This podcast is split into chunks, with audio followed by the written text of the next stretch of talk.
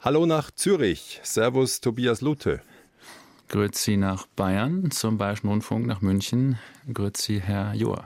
Sagt der Mann aus dem Sauerland, der hörbar schon eine Weile jetzt in der Schweiz ist. Und ich frage Sie, was ist denn nachhaltiger?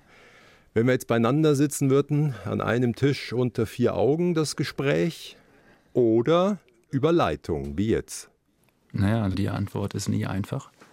Wir schauen auf der einen Seite auf die Anreisewege, wenn die nah beieinander wären und man die vielleicht noch öffentlich oder mit dem Velo hinterlegen könnte, wäre natürlich eine persönliche Audienz sehr wunderschön, aus eben sozialen Gründen. Die Entfernung München-Zürich ist ganz klar auf der Seite. Wir machen das virtuell in diesen wunderschönen Möglichkeiten. 1 zu 1, der Talk auf Bayern 2. Norbert Joa im Gespräch mit Tobias Lute, Transformationsforscher.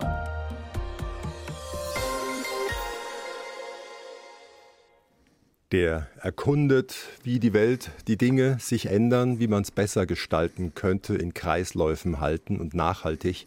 Ja, und wir sind verbunden miteinander. Sie in Zürich, ich in München. Und auch wenn ich Ihnen gern in die Augen schauen würde, wir haben schon mal 600 Kilometer gespart.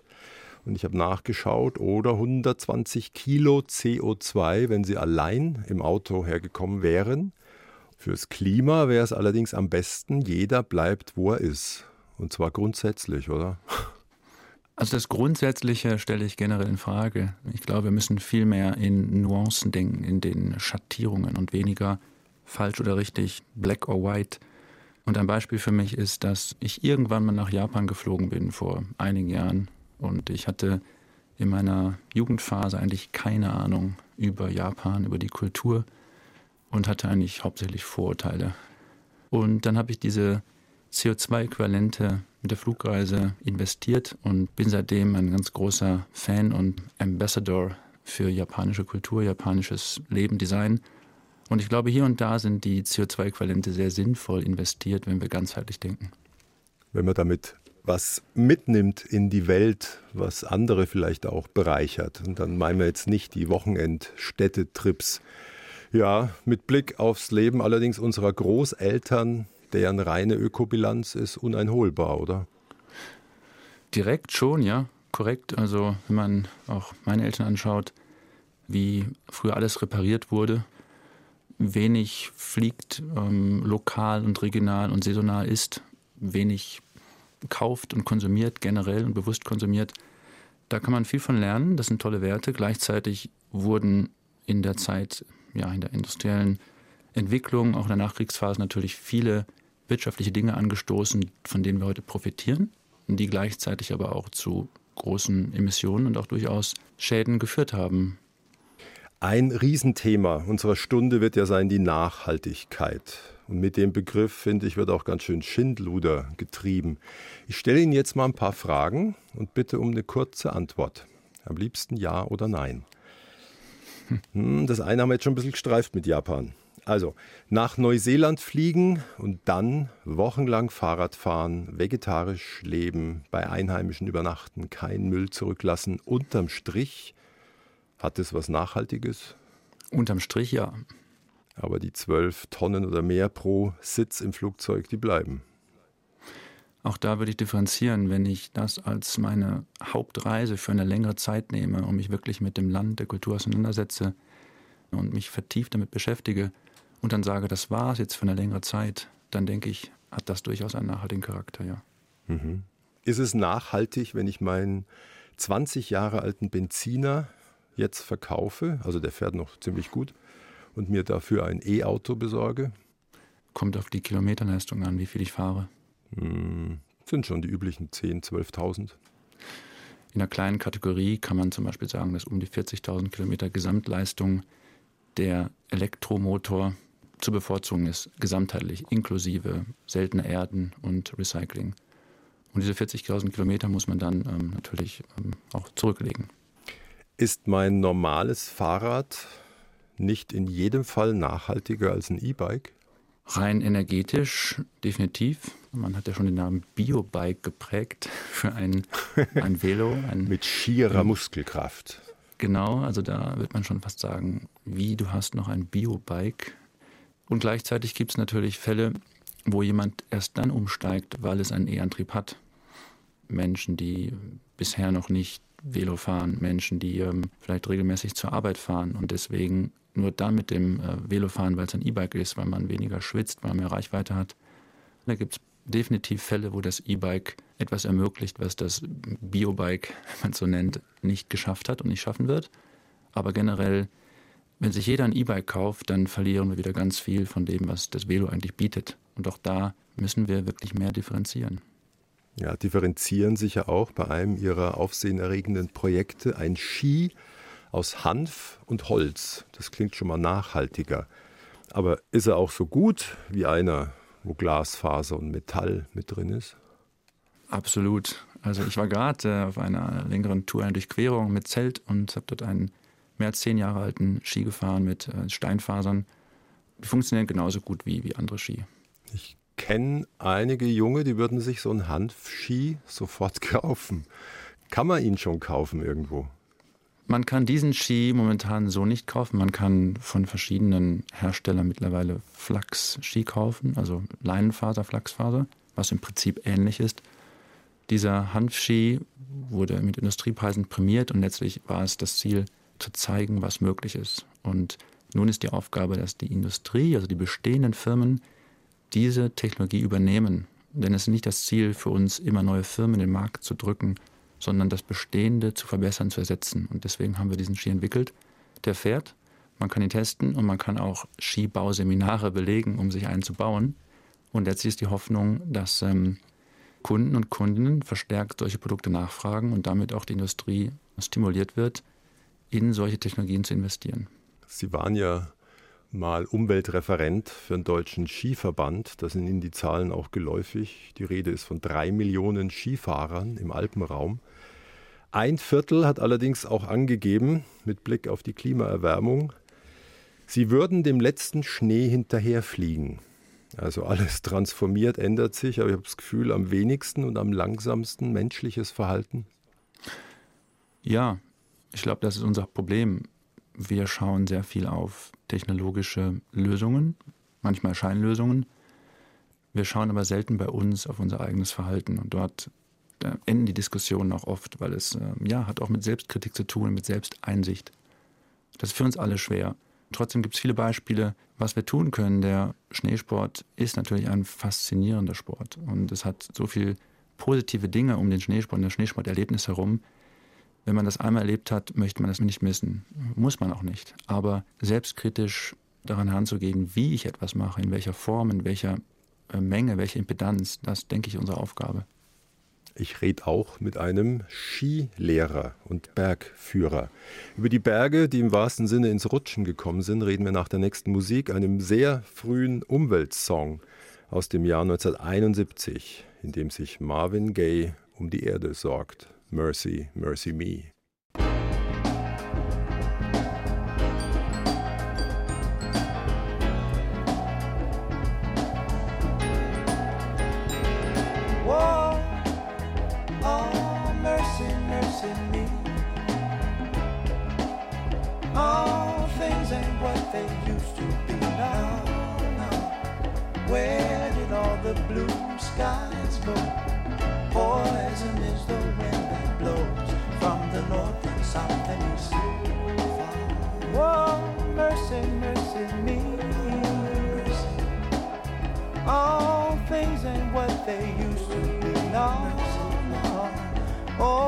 wasted on the oceans and upon our seas, fish full of mercury.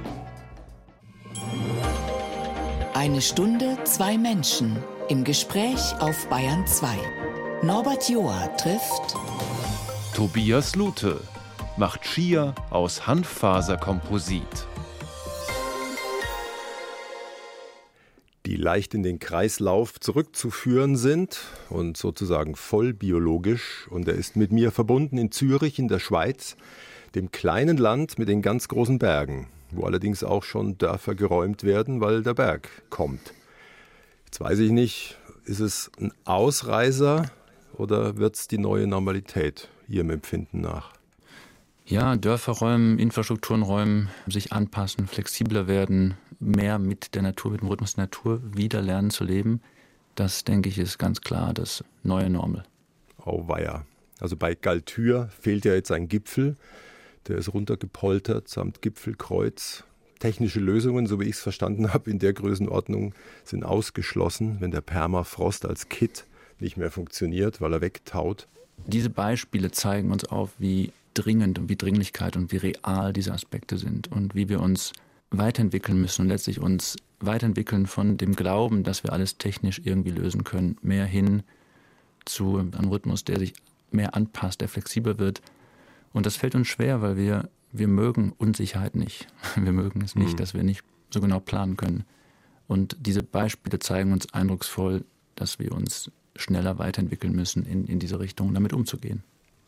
Ich meine, Ihre große Stärke ist auch das systemische Denken. Was nutzen technische Lösungen oder Vorschläge, wenn der Mensch sie innerlich ablehnt, wenn die menschliche Natur nicht mitmacht? Eine Schlagzeile war vor Jahren Winter AD, es geht auch ohne Schnee. Ich weiß jetzt nur nicht, ob Millionen Skifans massenhaft auf Golf und Wandern um den Biobauernhof umschwenken. Hm? Ja, eine ganz, ganz schwierige Frage, zu der es auch keine einfachen Antworten gibt. Das, ich muss immer wieder sagen, es hängt von ab, it depends. Und Tatsache ist, Schneesport ist Tradition, ist eine Faszination, ist eine Wirtschaftsrolle und eine Kulturrolle verschiedener Regionen. Und gleichzeitig ist es nicht etwas, was wir technisch beliebig lang aufrechterhalten können, wollen oder sollten. Beispiel ist im italienischen Piemont, wo auch die Winter ganz anders wurden. Und wenn es dort dann mal ein, zwei Wochen gute Schneebedingungen hat, dann die Überlegung, wie kann ich meinen Rhythmus so flexibel gestalten, dass ich davon profitieren kann und das wirklich nutzen kann äh, eine gewisse Zeit, aber das nicht generell als Kontinuum erwarte. Also lernen mit der grausam veränderten Natur zu leben und nicht zu sagen, noch mehr Schneekanonen, wir kriegen das irgendwie hin und sei es mit Chemie. Ja, grausam verändert, das hat sicherlich sehr unschöne Veränderungen, sehr tragische Veränderungen. Gleichzeitig liegt in jeder Veränderung auch immer eine Möglichkeit. Und wenn wir jetzt am Beispiel Schneesport das nicht mehr so planbar machen können wie in Zukunft, das ist sicherlich so, gibt es tolle Aktivitäten drumherum. Es gibt auch viel zu lernen, es gibt viel mitzugestalten. Und weniger ist manchmal auch mehr. Ich kann das von mir selbst sagen, von Saisonen, wo ich auf 100 Tagen in der Saison auf Skiern stand, stehen durfte zu viel weniger Masse, aber dafür besonderer Klasse und besonderem Bewusstsein für die Momente, die man haben darf und die auch besonders ausfüllt. Und auch da liegt eine Chance. Und man muss dazu sagen, allein schon in Ihren 47 Jahren auf Erden hat sich der Winter dramatisch verändert. Sie haben neulich mal im Interview gesagt, relativ klar, es braucht Tourismus. Viele Regionen hängen noch zu 90 Prozent am Skitourismus. Aber unterhalb von 1500 Metern sollte man mittelfristig das Beschneien einfach sein lassen. Das kann man sich sparen im Laufe des Jahrhunderts.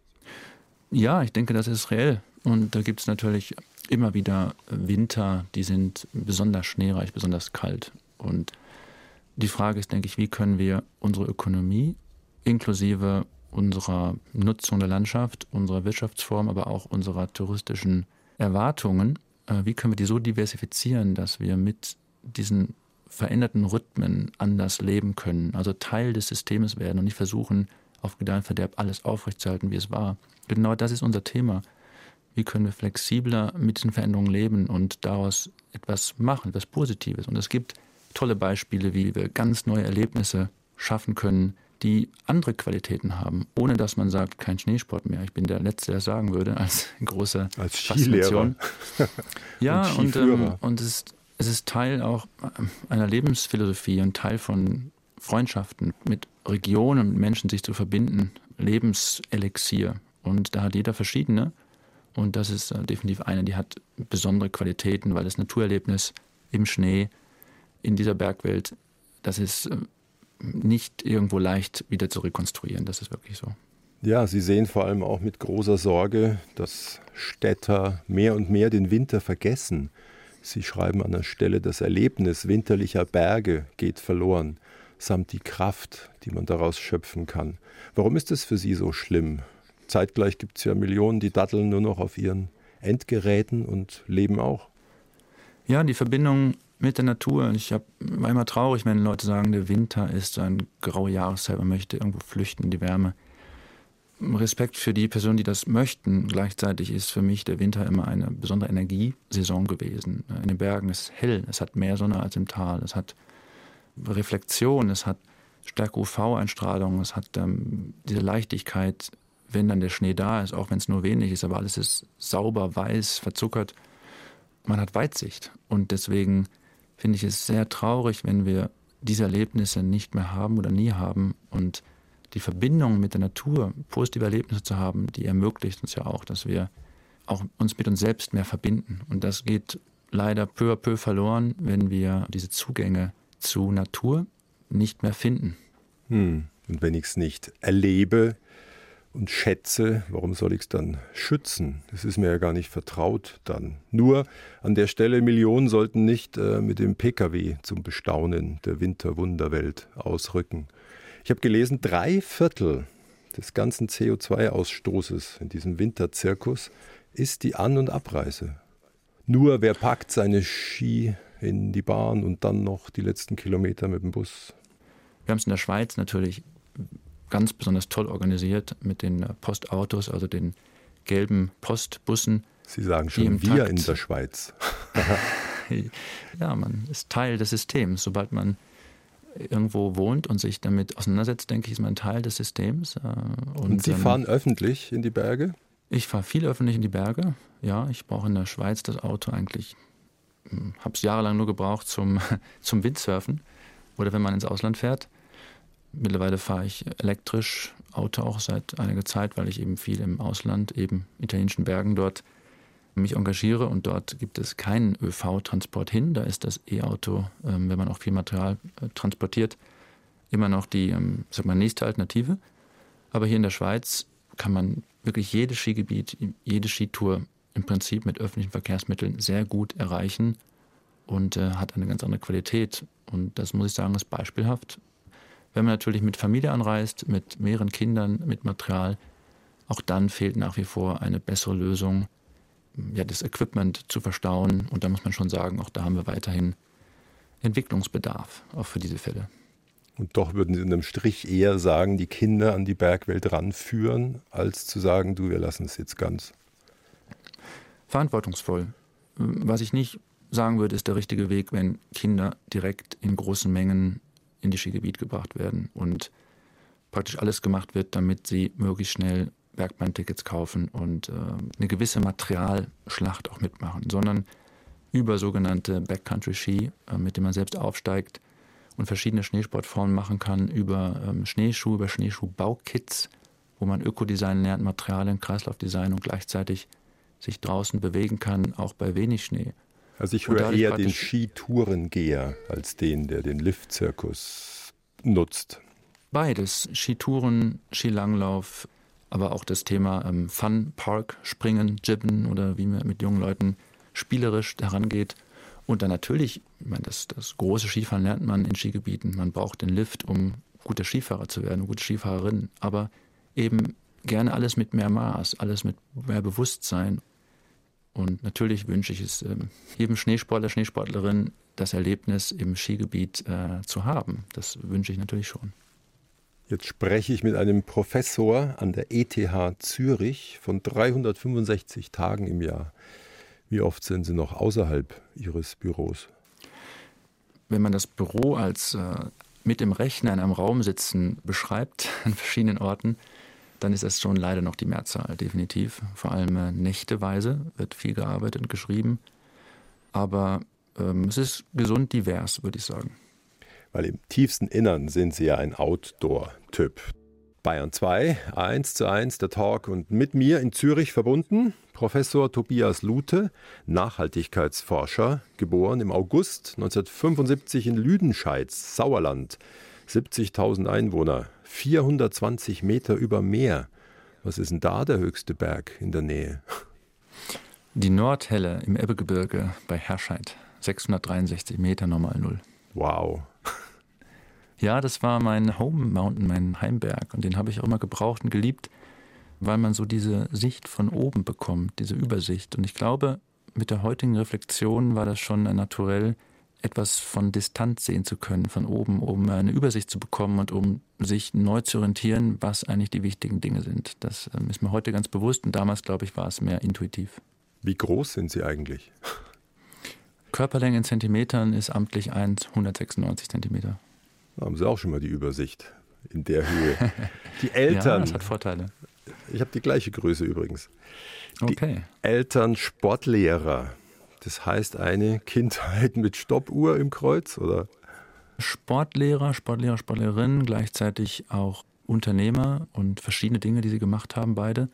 Ich hatte das Glück, dass ich an Bildung und an Bewegung und an Natur herangeführt wurde, aber immer ohne Druck, da bin ich wirklich sehr dankbar, sondern ähm, die Möglichkeit, ganz viele Dinge auszuprobieren, von Ballsport zu Bergsport zu Wassersport, Bikesport, also wirklich, da bin ich sehr dankbar, ja. Aber ein Druck war nie da und das war auch sehr geschickt von meinen Eltern.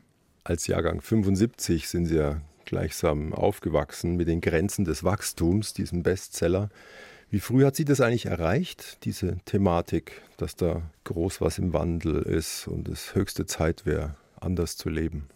Also ich glaube, diese starke Beziehung zur Natur, mit der bin ich aufgewachsen. Und das, ich erinnere mich in der Grundschulzeit, dass ich Situationen hatte, wo es mir wehtat, wenn jemand an einer Hecke vorbeilief und einfach so Blätter abgerissen hat.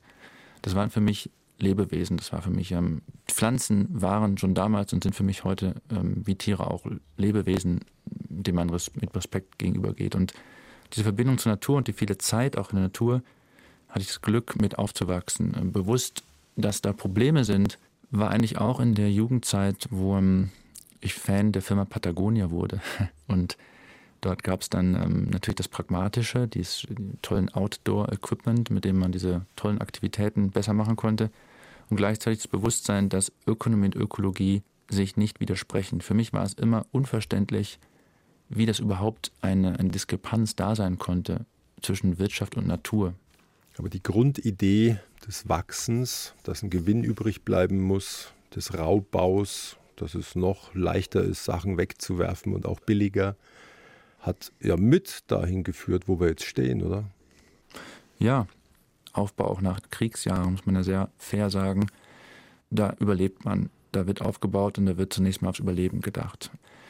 Heute sind wir sicherlich da, wo wir zumindest hier in, in Mitteleuropa im Grundsatz als Gesellschaft im Überfluss leben.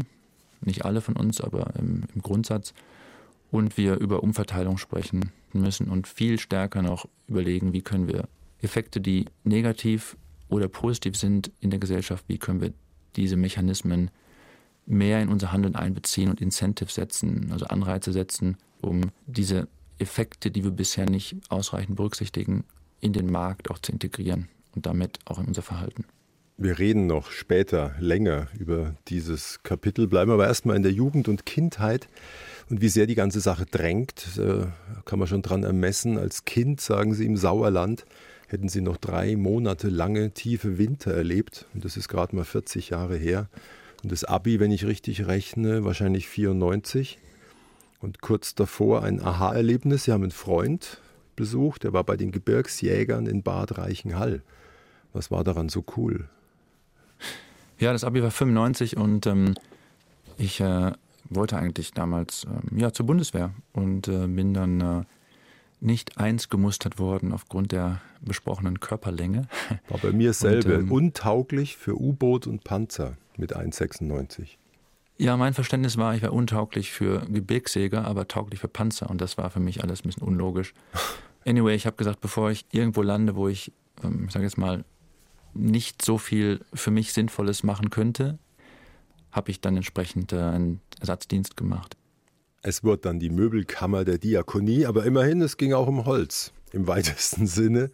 Und Sie haben Ihre Unikarriere auch in der Richtung dann ja, laufen lassen. Forstwissenschaft, Umweltökonomie, Holztechnik, Passivhausdesign, Nachhaltigkeit. Und dahinter schon so diese Art Mission Weltrettung. Ja, ich glaube, das kam gar nicht von der Weltrettung. Ich muss auch sagen, diese Diakoniezeit ähm, war letztendlich sehr lehrreich, weil man dann ähm, Sozialdienst gemacht hat, Häuser ausgeräumt. Ich habe mir auf den Kopf gestoßen. Es war viel, ich sage jetzt mal, ähm, schlechte Luft oder also unangenehme Dinge, die man auch mit umgehen musste. Und auch Letztlich das Rätsel, was von so einem Leben übrig bleibt. Ja, also eine Erfahrung, für die ich dankbar bin, die ich vielleicht direkt nicht gewählt hätte, aber das hat natürlich dann auch eben sozialen Teil, Justice, Fairness von Nachhaltigkeit und nicht nur das Ökologische, weil ich deutlich, ähm, ich sag mal, in einer eigentlich sehr heilen Welt aufgewachsen bin, wo ich mich hauptsächlich um ökologische Dinge kümmern konnte. Das Soziale und das ähm, faire Wirtschaftliche ist natürlich, das Kulturelle extrem wichtig und das ist immanenter Teil dieser Betrachtungen. Ja, ist ja gerade ein Riesenthema und auch ein Streitthema. Und so kann es tatsächlich nicht funktionieren. Grün kontra sozial. Nein, das ist, ähm, ist auch letztlich leider wirklich völlig fehlgelaufen. Also hier läuft viel falsch in der Kommunikation. Wir kommunizieren zu einfach, zu simpel, zu populistisch negativ. Da fehlt einfach passende Kommunikation. Schlauer heizen for future. Könnte so ein Slogan sein. Ja, genau in diese Richtung. Und hat auch konstruktiver Journalismus eine unglaublich wichtige Rolle und Funktion. Wir versuchen es gerade. Und trotzdem wird es einen Rest geben, der mag einfach gar nichts ändern. Der möchte genauso weitermachen. Ja, das ist so. Und für mich war ein Erlebnis, ähm, ich habe ja lange im Tourismus auch gearbeitet, in der Forschung. Und ich habe damals gelernt, dass wenn wir Menschen, zumindest hier in unserem Kulturraum, so in den, die Mitte des Lebens kommen, also auch da, wo ich irgendwann bald mal hinkomme, rein rechnerisch oder vielleicht schon bin. Ja, mit Ähm, 47 ist die Mitte erreicht.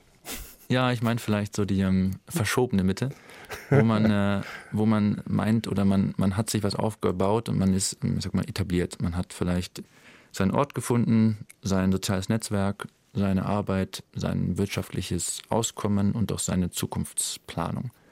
Und dann ist es sehr menschlich, dass man dies gerne erhalten möchte.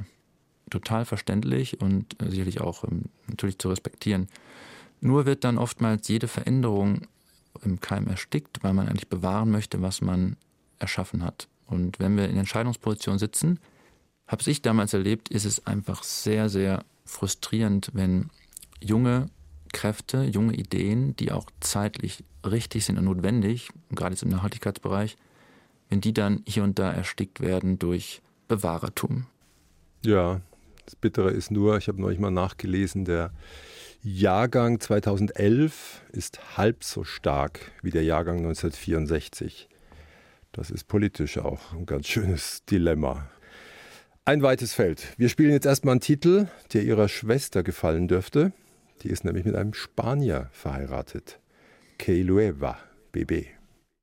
Hoy llueve con frecuencia y a ratitos sale el sol.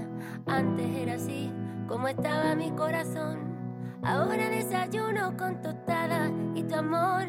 Y con su piececito bailando por el salón. Y si quiere llover, que lleva y no coja donde quiera. Yo no pienso volver a ser la de antes. Y si quiere llover, que lleva y no coja donde quiera. Yo no pienso volver a ser la de antes.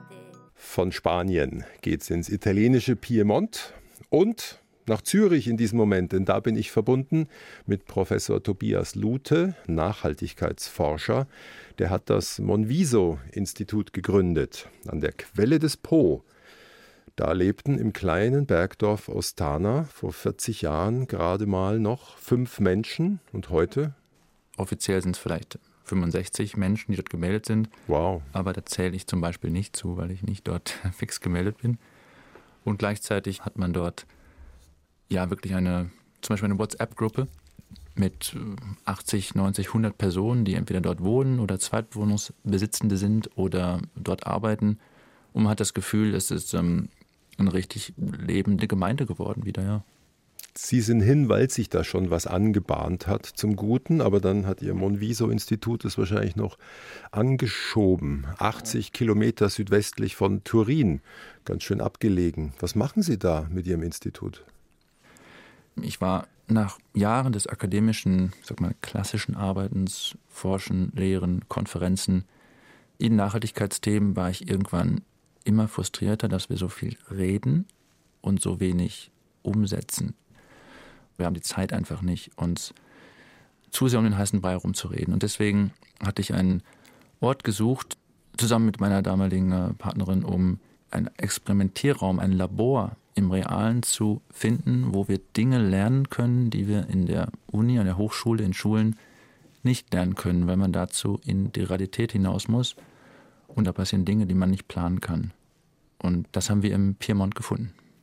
Also ein Wirklichkeitstest. Da steht auch das Doppio, ein Plus-Energiehaus. Und ich habe gestaunt und gerätselt.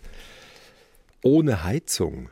Eingeweiht Januar 19. Damals hatte es an dem Tag draußen minus 10 Grad und drinnen. Ja, drin war es warm und im Holzhaus hat es natürlich andere Luftfeuchtigkeiten. Es hatte, ich glaube, 15 Grad also dieser 20, 25 Grad Unterschied. Im Winter steht die Sonne auch flach und scheint mehr in die Dreifachverglasung, diese großen südlichen Fenster. Und dann waren zur Öffnung, ja, vielleicht 50, 60 Personen dort. Die haben auch schon geheizt. Minuten, ja, genau. Und innerhalb von Minuten mussten wir die Fenster aufmachen und äh, es wurde zu warm. Und das war so ein eindrückliches Erlebnis. Äh, wir nennen das Haus eigentlich ähm, ein Passiv-Net-Positive-Haus. Plus Energie ist es, ja. Für uns wichtig ist zu sagen, es ist eigentlich ein Passivhaus, das eigentlich nur ganz wenig extra Energie braucht, die auch durch Körperwärme und durch Abwärme von Geräten, Kühlschrank, Computer zum Beispiel, gestellt wird. Und gleichzeitig hat es dieses Net Positive. Es ist eigentlich mehr als das, was wir machen müssen. Das hat auch einen Lerneffekt. Und diese Einweihung war eben eine kulturelle Integration, weil viele Menschen aus Neugier in dieses Holzhaus kamen, was in einer Steinhauskultur gebaut wurde und sehr besonders ist. Und gleichzeitig hat man so viel Holzmaterial, noch Holzdämmstoffe da oben in die Berge gefahren, dass ich schon mal gehört hatte, oh, da kommt ja die Person aus dem Norden und baut ja einen Palast. Und das war mir sehr unangenehm, weil es kein Palast ist, sondern es ist unsere Hausaufgabe. Wir nehmen das aktuelle Wissen, wir investieren am Anfang ein bisschen mehr, aber nicht viel, vielleicht 10, 15 Prozent mehr an Kosten. Und dann sind wir aber fast energieautark, fast emissionsfrei und haben eine deutlich höhere Innenwohngesundheit. Und das zu erfahren an diesem Einweihungstag hat enorme Effekte auf ähm, ja, unser, unser Standing auch in der neuen Kultur und Umdenken. Und ich sehe gerade jetzt, in diesem Jahr wurde das zweite Holzhaus in fast ähnlicher Bauweise dort gebaut, wo eigentlich nur Steinhäuser sind. Ja, man sieht Effekte dadurch. Und ist es dann im August bolle heiß innen drin, wenn es im Winter schon so warm ist? Nein, das Haus, das Passivdesign hat entsprechend viel thermische Masse, also neben einer guten Isolation hat es viel thermische Masse. Und wir haben gerade jetzt im letzten Winter von Hand äh, lokale Kalksteingranulat aus einem lokalen Steinbruch hineingetragen, oben in die Geschossdecke. Das sind 150 Kilogramm pro Quadratmeter und da schnell mal 1,5 Tonnen pro Raum. Und dadurch entsteht sehr viel thermische Masse in einem sonst relativ leichten Holzhaus die dann die Spitzen abpuffert. Also wenn es sehr warm ist, dann wärmt sich diese Steinmasse langsam auf und gibt sie wieder ab. Es ist sozusagen High-Tech, aber nicht ersichtlich, weil ich habe die Fotos gesehen. Es ist ja kein Raumschiffbau. Und da gibt es auch in der Nähe und glaube ich auch auf Ihrem Objekt Dachsolarplatten, die sehen aus wie grauer Schiefer, eigens entwickelt. Also das Bergdorf bleibt das Bergdorf. Warum ist Ihnen Tradition und der Look so wichtig? Das sind eben genau diese Themen. Nachhaltigkeit und regeneratives Design ist sehr viel Kontakt zum Ort zu schaffen, zum Ort, das heißt zur Geografie, zur Topografie, zur Natur, zur Kultur, zu den Menschen und genau sich die Zeit zu nehmen, zuzuhören, zuzuschauen, was ist denn da eigentlich angesagt, was hat sich traditionell entwickelt, mit einem gesunden kritischen Verständnis, denn nicht alles, was vor Ort heute da ist, macht auch Sinn aber den Respekt dafür zu finden und zu schauen, wie können wir das nötige Neue in das sinnvolle Alte integrieren und dann so eine Balance finden. Und das geht auch so weit, dass wir große Bäume vor dem Haus stehen haben lassen, also Eschen, die 100 Jahre alt sind, die eigentlich jeder absägen wollte aufgrund der Nähe zum Haus. Genau das macht aus, dass wir klimaresistent werden, dass wir natürliche Abschattung haben und in Verbindung mit Technologie wie diesen Photovoltaikplatten, die in der Art dieser Natursteinplatten sind und deswegen auch kulturell integrierbar sind, auch die Baugesetzgebung respektieren und gleichzeitig dort auch neue Dinge hineinbringen, die man vor Ort nicht unbedingt kennt. Und das alles hat Systemeffekte, die wir dann erlebbar machen durch dieses Gebäude. Es ist ja auch eingängig und leicht nachvollziehbar. Also so abgelegen, weit droben, Regenwasser auffangen und nutzen, Spül- und Waschwasser in Kreislauf für die Klospülung. Warum eigentlich mit Frischwasser? die Toilette spülen, Fensterrahmen aus der Kastanie, die unweit stand. Also sie testen dort im Kleinen was für die große Welt von morgen, aber ob sich's dann dort durchsetzen wird, das ist die Frage. Wir haben sehr viele Gruppen dort. Wir hatten jetzt gerade ähm, Salem-Kolleg aus Deutschland da, die mhm. kommen jedes Jahr. Wenn man dort auch mit jungen Menschen diese Faszination teilt und das konkret macht, dann ist es wunderschön zu sehen, wie das direkte Effekte hat auf die Motivation und auch die Ausbildungsentscheidungen dieser jungen Menschen. Ich sehe gar keine Alternative zu, mit der Örtlichkeit, mit der Natur etwas zu machen, was sich gesund anfühlt, ganzheitlich gesund. Und genau das ist eigentlich der Weg. Und vielleicht kommt ja auch einer von den Jungen mal zurück, um da eine Weile oder dauerhaft zu leben in diesen einst entvölkerten Dörfern. Ihre Studenten stricken an einem Projekt, da habe ich gestaunt, das heißt Alpiner Urbanismus. Jetzt konnte ich mir es noch nicht so vorstellen. Ist es dann der berühmte Hipster-Bergler im uralten Hightech-Steinhaus mit Laptop und Glasfaser? ja, Glasfaser oder äh, Starlink oder Satelliteninternet. Ja, also wir können eine Berggemeinde, eine Bergökonomie nicht losgelöst von der urbanen Ökonomie denken. Also Bergmenschen, Bergökonomien sind abhängig von urbanen Bereichen. Dort kommt äh, Wirtschaftskraft her, dort kommt äh, anderes Denken her, Diversität, Vielfalt. Und gleichzeitig findet das Urbane, also die Menschen aus den urbanen Räumen, finden im Berggebiet natürlich Dinge, die in urbanen Räumen weniger zu finden sind. Naturkontakt, Einfachheit, Ruhe, Stille, Sicherheit, Community. Und wenn wir uns bewusster sind, dass diese beiden Bereiche alpin und urban, geht auch für das generell Rurale, voneinander sehr abhängig sind und wir uns bewusster werden über dieses Geben und Nehmen, dann haben wir einen Schmelzpunkt, wo wir uns treffen können und wo wir bewusst gemeinsam Transformation gestalten können. Aber die Lösung wäre am Ende nicht, dass Hunderttausende Städter sich eine schicke Zweitwohnung da einrichten und dann pendeln. Nein, wir haben auch in Astana an Juli- und Augusttagen bis zu 300 Autos, die da hochfahren, um oben essen zu gehen, spazieren und wieder runterfahren. Das geht einfach nicht. Was war denn Ihr höchster Berg im Leben? Auf welchem höchsten Gipfel standen Sie mal? Der Alpamayo, knapp 6000 Meter in den Anden, Berg zum Eisklettern, wohl einer der schönsten Eispyramiden der Welt. Schwierig Ähnlich. mit dem Fahrrad zu erreichen. In dem Fall ja, das war eine, zur Studienzeit, aber auch das wieder eine wichtige kulturelle, intensive, monatelange Erfahrung. Und genau das wünsche ich jeder jungen Person, so eine Erfahrung irgendwann mal machen zu können. Zu Gast bei Norbert Joa. Tobias Lute würde gern die Welt retten. Sie hat es nötig, aber sie ist auch verdammt groß. Und er ist mit mir in Zürich verbunden. Ja, immerhin sparen wir jetzt schon mal CO2. Wobei Sie sagen, ganz am Ende und Stand der Dinge, we won't save the planet, but places. Wie meinen Sie das? Hm. Ja, eine schöne Zusammenfassung. Also ich bin eigentlich realistischer Optimist, würde ich sagen. Und glaube immer daran, dass Dinge passieren können, die wir vorher nicht vorhersehen. Da haben wir auch genug Beispiele für, wo auf einmal etwas möglich wird, was wir lange gesagt haben, ist nicht möglich. Und das sind sogenannte Ripple Effects oder ja, also sozusagen Kipppunkte auch ins Gute ja, könnte es ja, geben. Kipppunkte ins Gute, genau, ja. Das sehen wir in vielen Bereichen ähm, und das macht durchaus Mut immer wieder und gleichzeitig realistisch zu sagen, wir werden auch viel äh, an die Wand fahren und das tun wir gerade und wenn man sich die Entwicklung ansieht, kann man total frustriert sein. Ich glaube, wir sollten uns auf das Regionale und das Lokale wieder mehr fokussieren und die äh, regionalen Systeme dort, wo wir sind, wieder stärker in Fokus nehmen und sie autarker gestalten, resilienter, dort neue Werte schaffen in den Regionen und Orten, wo wir leben. Und das hat dann Systemeffekte, die verbinden sich und das muss nicht die Mehrheit sein, sondern das muss nur eine kritische Masse werden. Also zahllose kleine Inseln, in denen es noch ganz gut ausschaut. Allerdings, ja, der Zug geht allgemein immer stärker Richtung Anpassen, auch weil die Leute nicht willens oder in der Lage sind, radikal anders zu leben, kann sich auch jeder selber an der Nase fassen gerade. Es kommt ein Leben mit häufigeren Dürren, Starkregen, wahrscheinlich auch mal 40 Grad im Sauerland.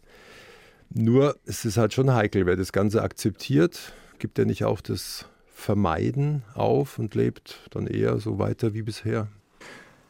Wir sind oftmals overwhelmed, ähm, überfordert im Deutschen von diesen Veränderungen und ziehen uns dann oft zurück. Und wir sind uns heute bewusster, dass ein ganz großer Teil dieses positiven Potenzial auch aus der eigenen Entwicklung herkommt, also des Inner Developments. Und wir haben uns lange viel zu wenig darum gekümmert, wie wichtig es ist, dass wir selbst sagen wir, einen eigenen inneren Kompass entwickeln und dabei auch wir, Mitwirkende zu finden, wo man sich ähm, gegenseitig motiviert und stützt und gleichzeitig auch die eigene Widerstands- und auch Schaffkraft erhöht. Haben Sie eigentlich Verständnis für die sogenannte letzte Generation? Definitiv. Und ich finde es ähm, aus meiner Perspektive unglaublich, dass dort Hausdurchsuchungen stattfinden. Denn wenn ich in dem Alter wäre, würde ich auch sagen, wenn wir nie hart protestieren, passiert einfach nichts, weil wir alle in unseren Gewohnheiten immer weiterleben und verschieben alles nach vorne. Das geht einfach nicht. Das ist undenkbar unmöglich.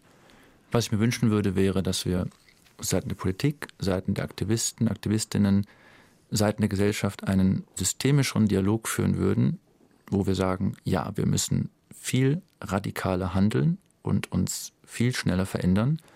Das kann man aber sehr positiv gestalten und sehr, muss man auch sehr integrativ gestalten. Nur die Option, einfach nichts machen oder nur ganz wenig machen, die ist einfach nicht da. Wenn ich auf die Liste schaue, die Sie selber angegeben haben, wo Sie in Ihrem Leben geklettert sind, Ski gefahren, Kite gesurft, es ist weniger geworden, oder? Sonst wäre die Bilanz auf Dauer auch ein Desaster. Ja, auch da selbstkritisch zu sagen, als ich äh, Forst- und Umweltwissenschaften studiert habe in Freiburg, ich habe damals wirklich, ähm, ich war nicht nie im Kino, weil ich die meisten Filme im Flugzeug gesehen habe. Und selbst im Forststudium war es damals, ich weiß nicht, es war vielleicht bei 280 Part per Million der CO2-Gehalt in der, in der Atmosphäre. Und da war das Bewusstsein auch bei uns noch nicht so weit, dass man wirklich tiefkritisch darüber nachgedacht hat. Das hat sich geändert, definitiv. Gleichzeitig äh, hat man vieles von diesen Reisen auch investiert in interkulturelles Lernen, in wirkliche mhm. Projekte, die fassbar sind, in Tausende von Baumpflanzenaktionen. Also ich würde auch differenzieren. Ich, ich bin dann eher ein Befürworter von einer Art Lebensbilanz. Wir müssen ähm, zum Beispiel CO2-Äquivalent-Ausstoße in Bezug setzen zu dem, was wir auf der anderen Seite machen. Und für mich ist das diese Net-Positive-Diskussion auch von dem Dopio-Gebäude. Wir haben ein Invest und überlegen, wofür investieren wir. Was mache ich mit dem Fußabdruck, der uns eigentlich allen fairerweise zusteht? Wie setze ich den ein? Und auch die Diskussion wird aus meiner Sicht viel zu wenig geführt. Jetzt haben wir so viel gewälzt. Frage ich mich noch, wo und wie kriegen Sie den Kopf frei? Ist er mal ganz frei von alledem? Sicherlich mit äh, netten Menschen gute Zeiten verbringen. Sicherlich im Sport, äh, verschiedenste Sportarten. Ich fahre nachher, nachher sicherlich noch mit dem Mountainbike auf den lokalen Uetliberg. Da geht alles frei. Es sind vielleicht so 400, 500 Höhenmeter, aber eine wunderschöne Sicht über See, Stadt und Berge und man hat eine meditative Hochfahrt und eine sehr intensive ähm, Trailabfahrt, also auf gebauten Flow-Trails und diese Kombination direkt an der Stadt ist schon fantastisch. Und ich nehme mal an, das Bike hat keinen Akku. Es ist ein sogenanntes Biobike und solange ich irgendwie kann, werde ich gerne die simple Technik nutzen und auch als Analogie schauen, dass ich meine eigenen Tools so weit entwickle, Fitness, äh, Kopf, dass ich damit wunderbar umgehen kann. Und noch sind Sie ja mit 47 in der ersten Halbzeit, haben Sie vorhin festgestellt. Ich bedanke mich. Vielen Dank, Tobias Lute, nach Zürich. Vielen Dank an den Bayerischen Rundfunk, Herr Jo. Das Gespräch mit uns beiden finden Sie jederzeit in der ARD Audiothek. Dort übrigens auch den Podcast unserer Kolleginnen von BR24, der heißt, passend auch zu unserer Sendung heute, Dreimal besser, wo und wie es künftig für uns alle besser laufen könnte auf Erden. Also ein Glanzstück des konstruktiven Journalismus.